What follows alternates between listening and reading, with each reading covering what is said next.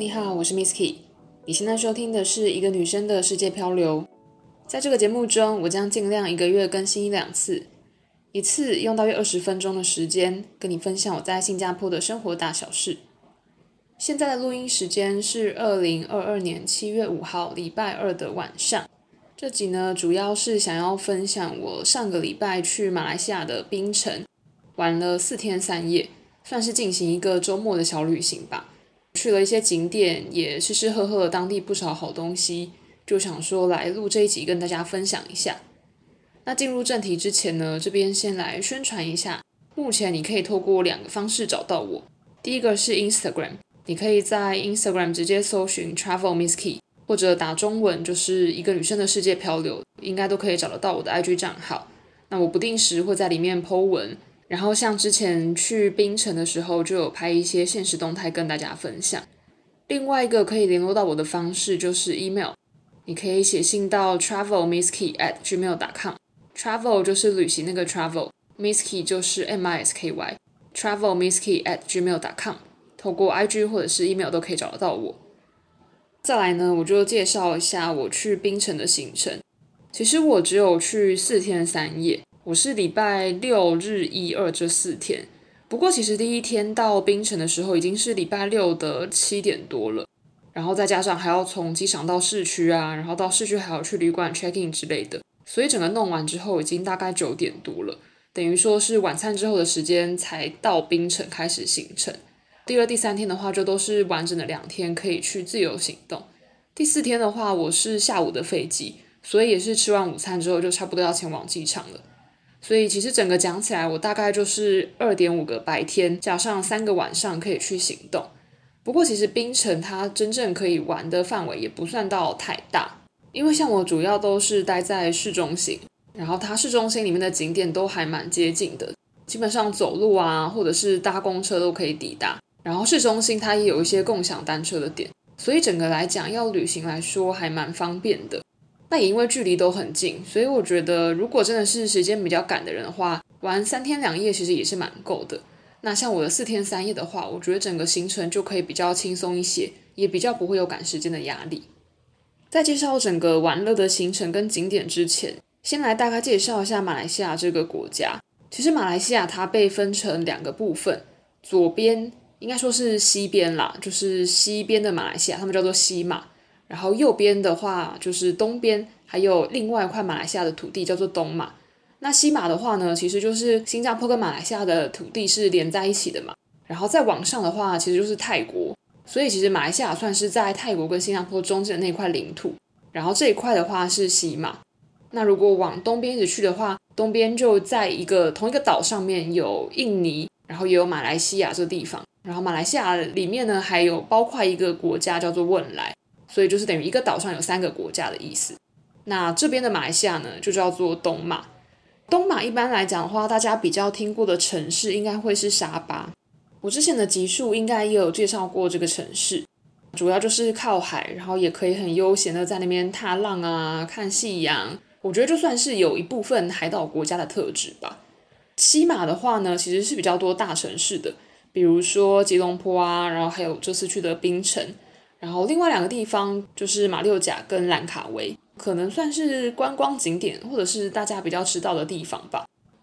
那其实像我刚讲的沙巴所在的东马呢，它其实是超过马来西亚六十 percent 的土地，但是人口的话只占了全国的二十趴，所以你就可以想象在东马那边其实是比较地广人稀的状态。然后在西马的话呢，它只有占四十趴的国土面积嘛，但等于说它人口是占了八成。那讲一点比较现实的。其实，在财政部分呢，西马的财政收入也是占了全国的八十趴以上，所以等于说整体来讲，西马的经济实力是比东马还要好的。不过当然啦，作为一个外国人，或者说作为一个旅客，其实我们就是看哪边好玩，哪边好吃、好逛、好喝之类的，所以大家还是可以选择自己比较有兴趣，或者是比较适合自己的景点，然后去逛逛。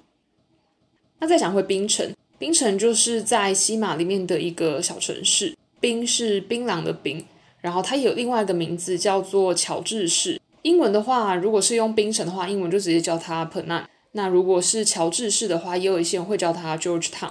那这个乔治市的命名呢，其实是因为当时英国人在踏上槟城这个地方的时候，当时的英国的国王叫做乔治三世，所以就把这个地方叫做乔治市。不过据说呢，因为马来西亚那边也蛮多华人的嘛，老一辈的华人其实他是比较习惯把这个地方称作槟榔屿，因为以前这个地方有很多的槟榔。那也就是因为这样子呢，后来大家就习惯称这个地方叫做冰岛啊，或者是冰城，就都是槟榔的冰这样。现在的话，其实不管你是要跟大家讲说冰城 p e n a n 这个地方，或者是你要跟大家讲乔治市 George Town，基本上大家应该都还是算知道这个地方的。介绍完一些地理的基本之后呢，再来就聊一下食物。我这次在槟城虽然只有四天三夜，但真的是一天吃了四餐或五餐左右。算是蛮紧凑的一个美食行程。那我想要推荐的东西真的是还蛮多的，这边就挑几个比较主要，然后我觉得比较特别的东西跟大家分享。第一个呢，它叫做 Chendol，中文如果硬要翻的话，应该就会叫它蒸斗。但基本上在新加坡有这个东西啦，马来西亚也有。那这个 Chendol 呢，它是算一个呃印尼爪哇地区过来的一种传统的冰的甜点。你可以想象，就是马来西亚的 Chendol 的地位跟它的普遍程度。就有点像是豆花或者是剉冰在台湾的流行程度，不管是在马来西亚、新加坡，其实都很常看到小摊贩在卖这个 Chendol。这个 Chendol 呢，它其实是在刨冰上面，然后会加上绿色的粉条，然后这个粉条基本上它是用糯米粉去做的，会用斑斓叶去染色。另外的话呢，他们会再淋上椰汁或者是椰浆，然后再撒上椰糖。那另外，如果你要再把它做得更豪华版本的话，就可以再加上一些配料，比如说红豆啊、玉米或者是仙草之类的。那我在新加坡看到的版本多半就是会有 Chendol，就是这个绿色粉条的底料，然后加上串冰。比较多的话，好像都是加红豆。那这次在马来西亚槟城吃到的也是 Chendol，然后加上红豆。吃起来的话呢，我觉得算是偏甜。毕竟我觉得东南亚整个口味来讲，不管是饮料啊还是食物，都还是偏向重口味。甜点就真的是糖好像不用钱一样狂加。然后如果是吃正餐的话，那个重咸啊、重油、重辣，我觉得这个是东南亚跟台湾食物蛮明显的差别。那说回这个 Chendol 本身的话，就是我觉得他们的椰糖应该是加的蛮大方的，因为吃起来真的是很甜。但是我在马来西亚吃到的，我觉得有点特别。就是它在甜之余呢，你还可以吃得到一点点咸味。我当时有在 Travel Misky 这个 Instagram 发了一个限时动态，然后问大家说有没有东南亚达人可以帮我解答，就是为什么我的 Chendol 吃起来好像甜中有点带咸的感觉。然后就有网友回我说，可能是要为了提味之类的，等于说你在甜的东西里面加一点咸，其实可以再衬托出那个甜味，然后层次会比较丰富。我也不确定真的假的啦，但是反正吃起来就是甜中带咸的感觉，我是觉得还蛮值得试试看的。因为这个在台湾应该不太有机会吃到。台湾的话多半就是那种甜的米苔目嘛，白色然后一条一条的那一种，就是可以加到冰里面。但是口感上的话，我觉得 Chendol 就是这个绿色的粉条还是稍微 Q 一点，加上绿色嘛，就是比较特别一点。所以我觉得基于这个特别的元素，就还蛮值得试试看的。然后再来咸食的部分呢，呃，有一个蛮特别的食物叫做炒果饺，台语我不太会念。很多地方都有卖炒果条嘛，很像是炒河粉啊、干炒牛河那种感觉，没有到百分之百相似啦，但就是差不多的概念。然后炒果饺的话呢，它那个饺是三角形的饺，其实意思就是说它的原料一样是糯米粉啊，或者是木薯粉那一种，就是吃起来会有 QQ 的口感的一些原料。然后做成面团之后呢，果条就是变成它是一片一片的嘛，长条的。果角的话，它其实就是做成比较块状。有点像三角形，有棱有角的那种感觉。我觉得口感吃起来有点像我之前介绍过的新加坡的食物，就是萝卜糕、菜头粿。我觉得炒果角吃起来有点类似，就它一样是会用酱油下去炒，但是它是那种比较甜咸甜咸的酱油。另外会再拌一些蛋啊、豆芽菜跟炒一些葱蒜去做调味。另外，如果你想要再加料的话，有一些小吃摊是可以另外再让你去加肉类。或者是加虾仁之类的，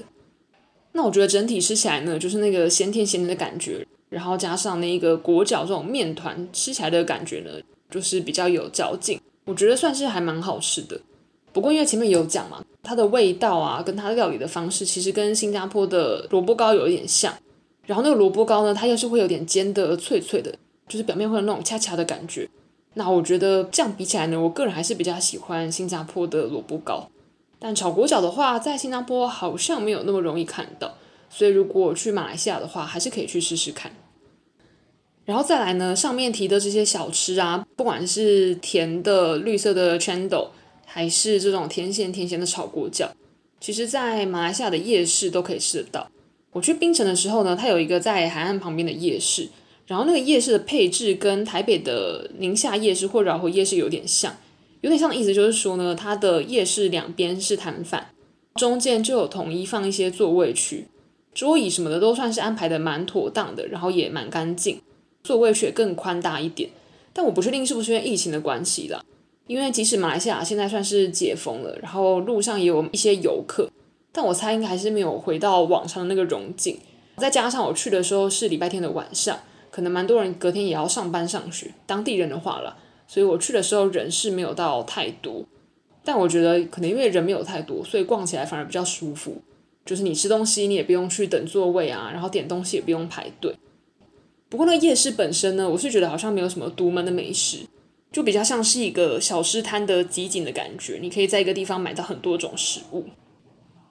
然后讲到小吃摊呢，其实在槟城的路边也有很多时不时会出现的小吃。那我某天晚上在旅馆休息的时候，我就开始滑 Google Map，在看说附近有没有什么小吃啊，或者是当地人会吃的东西，想要去试试看。然后我就滑到一个在我旅馆附近的一个小吃摊。它有卖两个东西，一甜一咸。甜的呢叫做白糖糕，咸的叫做咸煎饼。这两个名字听起来都很普通，但我不得不说，我觉得这两个食物真的都还蛮好吃的。白糖糕的部分呢，我后来查了资料，就发现说它好像反而是港澳啊，还有中国广东那边比较常出现的小吃。然后它主要的原料一样是白米，然后再加上白糖，然后另外加上酵母粉去做发酵，就这样子，然后就做出这样子的一个糕点。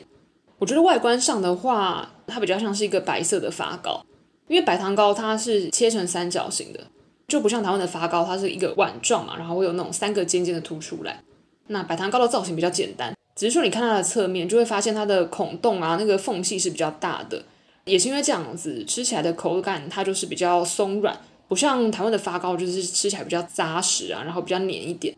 口感上我觉得这个倒是蛮特别。它是马来西亚当地，我觉得唯一没有那么甜的甜点，价格也蛮便宜的，一个才一块马币，就是换成台币还不到八块钱，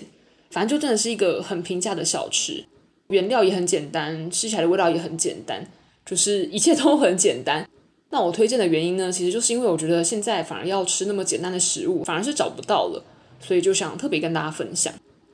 然后咸煎饼的话呢，我后来回来查资料。才发现说它好像也是中国广东一带比较有名的一些面点，它是一种油炸的面食，港澳地方也是会有一些店有卖。那它制作的方法呢，是面粉为原料，它里面会去涂豆腐乳，然后再卷起来，再沾芝麻之后再拿去炸。可是我当时在槟城买到这个咸煎饼的时候，我是没有特别吃到豆腐乳的味道。不过面体本身呢，我觉得它是偏甜的，所以我觉得它可能有加糖。那个油炸外皮的话，我很确定它就是一定有盐去做那个咸味，然后另外的话，它还有撒一些胡椒，但当然它的胡椒就不像胡椒饼那样就是狂撒爆多，它比较像是一个稍微调味的感觉，所以整个吃起来呢，就是等于外皮它就是油炸，就会弄得酥酥脆脆的，然后有点咸，那里面的话那个面皮是松软，然后带甜味的，那我觉得吃起来的话呢，就一样只能用简单好吃来形容，对，就是这么直接暴力的形容。因为我觉得它的原料真的是算蛮简单的，我好像也没有办法用多余的描述的方法去介绍它。但唯一能提醒的就是呢，因为毕竟是炸的东西嘛，所以一定要趁热去吃，趁它整个口感还有点酥脆的时候赶快吃掉。不然如果冷掉再吃的话，应该就会吃得出满嘴油的那个感觉。因为毕竟油炸的话，那个油量是一定不会客气的。最后一个想要介绍的槟城的甜点。应该说，马来西亚的传统甜点美食啦，就是娘惹糕。娘惹这个词汇呢，我等下会一起介绍。但反正娘惹糕，大家应该或多或少都有听过。总之呢，它就是马来西亚融合各种文化之后，然后去创作出来的一个美食。所以其实它的种类算是蛮多种的。那这个娘惹糕本身呢，它会一来是它有很多颜色，二来是它有很多种不同的口味。而且我刚说甜点啊，其实应该更广泛来讲，娘惹糕也是会可能会有咸的，只是比较多大宗的，我看起来店面在卖，好像还是甜的比较多。然后我这次有吃了几种，第一种呢，它翻译起来的意思呢，就算是蝶豆花糯米糕，因为它的原料是用蝶豆花的汁液，糕本身就是用糯米去做的，然后蝶豆花的汁液是蓝色的，所以其实那个糕本身就是看起来是蓝紫色。然后它把它做成长方体的样子，那上面的话呢，它会再搭配那个咖椰酱，就是鸡蛋加上呃椰浆、椰糖去做成的一个酱，甜甜的，吃起来我觉得就是很甜。除了很甜之外，我真的是不知道怎么说，因为毕竟糕，你可以想象糕吃起来就是那个口感，然后只是说看你上面搭什么酱啊，或者是那个糕里面有没有任何的配料或者是内馅之类的。我吃的店面其实它的娘惹糕的体积算是蛮小的。像我刚刚讲这个蝶豆花糯米糕的大小，其实可能才是你手比 OK O 的那个地方的那个圆形啊，你把它想象成一个球体的感觉。虽然那个蝶豆花的糕它本身是长方体啦，但我觉得体积上不会差太多。所以其实你吃一口就真的是塞牙缝的感觉。但我觉得这是好的，就是你不用吃一大块。如果你不喜欢的话，你可以再换别的口味吃，或者像我这样子，就是一个人去，但我想要吃很多种口味，那我就是每一种都可以点一点。然后它也不会到太贵，一块可能也才一两块马币。然后第二种我吃的呢，它是叫椰丝糯米糕，它是用糯米，然后再加上它用椰糖去炒过那个椰丝。硬要讲的话，可能是粽子吧，就是那个糯米，它就把它包在那个香蕉叶里面，然后包成像金字塔的那个三角柱的样子，然后里面再包那个椰丝，所以它就叫做椰丝糯米饭。那你吃的时候，就是要先把那个香蕉叶给扒开。再去吃里面的糯米跟它椰糖的内馅，我觉得也算是蛮好吃的。粽子本身就也不大，真的就是那种很迷你的粽子的样子，比一般台湾的那种减重什么的都还要小，所以也真的就是吃个味道的小甜点。然后另外的话，我还有点一个是红龟粿，但我觉得比较特别是那边的红龟粿也是很小，因为台湾的一般你可能就是看到大概巴掌大那种圆形啊或椭圆形的。呃，桃红色，然后扁扁的红龟粿，然后里面应该多半都是包红豆吧。但是马来西亚槟城这边的红龟粿，它反而是用绿豆馅。我自己比较喜欢台湾的口味了，因为我觉得红豆比起来好像糖分可能还是高一点，然后再搭配外面的 Q 弹但是比较没有味道的面皮，我觉得算是蛮绝配的。另外的话，前面还有讲到有咸版的娘惹糕嘛，我就有看到一个，它一样是糯米饭。但是它里面是还会有加一些香料啊、辣椒或者是虾米之类的那种炒过的馅料，这种也是当地的一个吃法。然后最后一个我想要介绍的呢是粿条汤，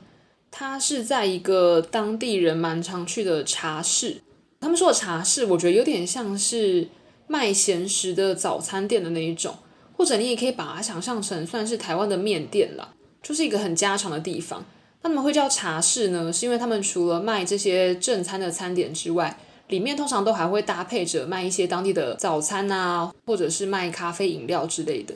可能是因为这样子才叫做茶室吧。然后这个粿条汤呢，我也是刚好晚上在 Google Map 的时候看到，因为我想要找肯定的早餐，但我就想说想要找特别一点的，然后更当地人的食物，然后就被我划到这一家。这个粿条汤呢，顾名思义就是粿条，然后加上汤。但是另外，你还可以再去加一些配料，比如说这个粿条汤，它基本款就是里面会有鱼丸、粿条、肉羹，然后一些肉末，然后上面会撒一些油葱酥，还有一些切碎的葱作为调料。那你另外可以再去加内脏类的配料，不过因为我自己不敢吃内脏类啦，所以就没有再去加点。然后另外有一些人喜欢吃辣的话，你也可以另外加辣。那如果像我没有加辣的话呢，我自己觉得它原本的汤本身就是偏向透明的，然后也不会另外再帮你去撒，比如说盐巴或者是胡椒之类的。那我觉得它喝起来的汤就是很清甜，很好喝。我不确定它的原料到底是什么，但我觉得那个有点半透明的果条啊，然后加上那些其他的配料，吃起来就真的是很好吃。所以其实我在槟城吃完几天的感想之后呢，我觉得它有点像是马来西亚版的台南或者是嘉义。我跟另外一个去过槟城的朋友都这样觉得，因为我们就觉得说，一来是槟城它这个地方其实没有到很大，然后市区的景点算是蛮集中的，我觉得这一点跟台南嘉义蛮像，它也是一个蛮有历史感的城市。那另外呢，就是食物便宜又好吃，然后又有很多在地老字号小摊贩的感觉，所以我觉得这一个风格感觉跟台南或嘉义算是蛮像的，而且他们的口味也多半还是偏甜嘛，所以就很像台湾的南部口味啦。那讲了那么多呢，终于把吃的介绍完，再来就介绍几个我觉得可以特别推荐的冰城景点。第一个我自己蛮喜欢的地方，它是槟城的娘惹博物馆。那这个娘惹的意思呢，其实就是因为早期有一些华侨从中国移居到槟城这个地方，然后他们就来南洋这一带想要讨生活嘛。那这些中国的移民呢，就跟当地的马来人结婚。然后在这边定居生活，繁衍后代之后呢，他就产生了这个“巴巴娘惹”文化。巴巴的意思呢，就是中国人跟马来人生下来的混血儿的男生叫做巴巴。那如果是中马混血的女生呢，叫做娘惹。所以她就有“娘惹爸爸”这个称呼。但我不确定为什么，好像多半比较常听到的是娘惹，反而爸爸好像比较少听到。然后这个娘惹博物馆呢，它的前身其实是当地富豪的一个传统的宅院，就他们以前是一个大家庭住在这边。然后这个富豪呢，他是以前是他父亲也是因为想要讨生活，然后来到马来西亚谋生，但后来都没有音讯，就跟家里断了联络。所以这个富豪当时他还不是富豪啦，当时他就为了要千里寻父，所以就也跑到马来西亚这边去找爸爸，然后也一起讨生活。那后来呢，他就跟爸爸一起经营一些生意，然后因为他本身很有生意头脑，所以就渐渐的成为一个有钱人。根据这个博物馆导览员的介绍呢，他说这一个博物馆的主人就是我刚刚说的这一个富豪，他是采锡矿而致富的。因为马来西亚之前是盛产这个金属矿藏，就是锡矿，所以还蛮多人因为这样子的关系，然后变成有钱人。那反正他变有钱人之后呢，然后再加上他政商关系良好，根据导览员说的，就是这个人他除了是富豪之外呢，他其实本身黑白两道都混得蛮好的。白的话呢，是他本身在政治上面有一些势力，然后也会造桥铺路啊，回馈当地乡里，所以其实，在大家的评价里面，他算是一个乐善好施的好人。那在黑道的部分呢，据说他当时也是一个帮派的头头。所以黑道这边他也算是蛮吃得开，那反正就是因为这样子，他就是一个当地的富豪，就盖了这样子的一个豪华的宅院。那其实因为早期马来西亚是被英国统治的嘛，所以还是会有一些西方的文化。所以如果你去这个博物馆的话，你就会发现它的建筑本身，它是一个木质的建筑，然后整个架构看起来都还是比较偏向中国式的，就是有木头啊，然后有庭院，然后有一些天井之类的。但是如果你看到其他细节的话，就会发现还是混杂着蛮多西方或者是英国的元素。比如说它的楼梯可能会有一些金属的雕花，或者是它的餐桌也会有分西式的长桌跟中式的圆桌，就看那个时候那个富豪主人想要招待的是从哪个国家来的生意人。就我觉得这一点算是蛮有趣的，因为很多人都会说讲话中英夹杂就是晶晶体嘛。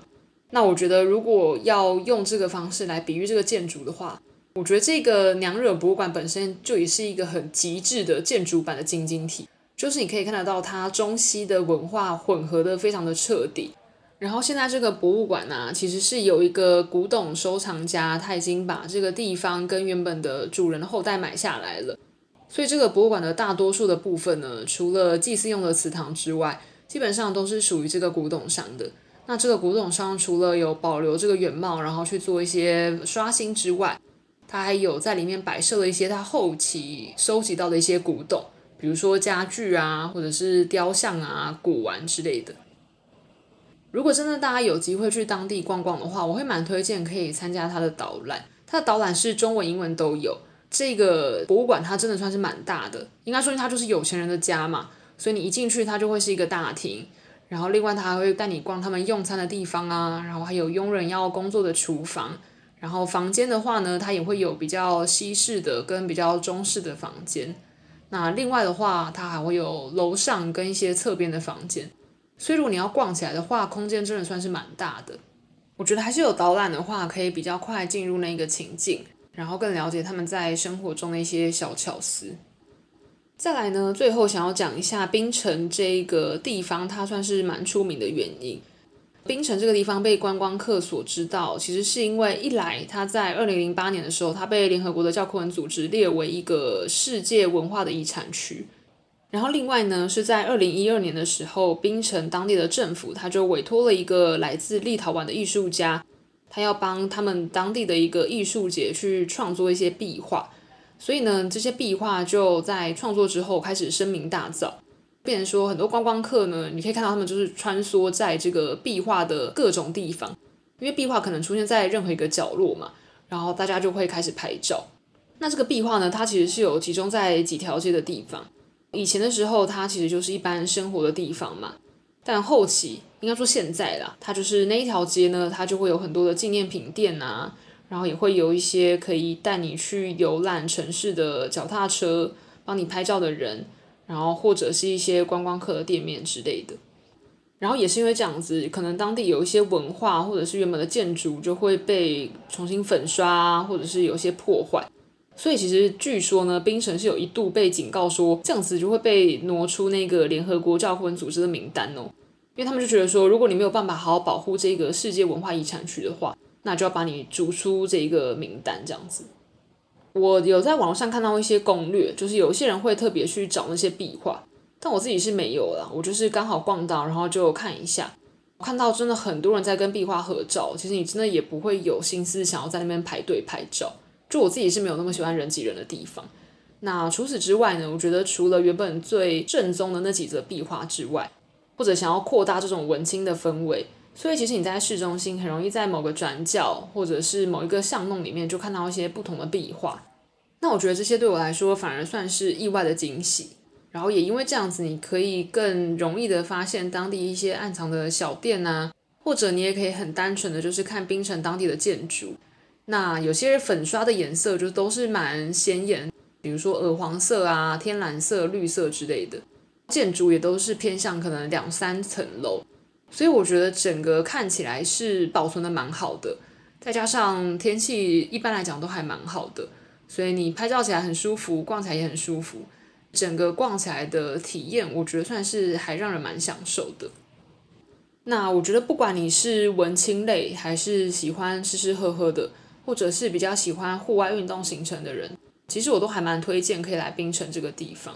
因为如果你是文青的话呢，当地其实有越来越多的咖啡厅，然后也有周末的市集可以逛，然后再加上这些巷弄里面的壁画，都还蛮值得一去的。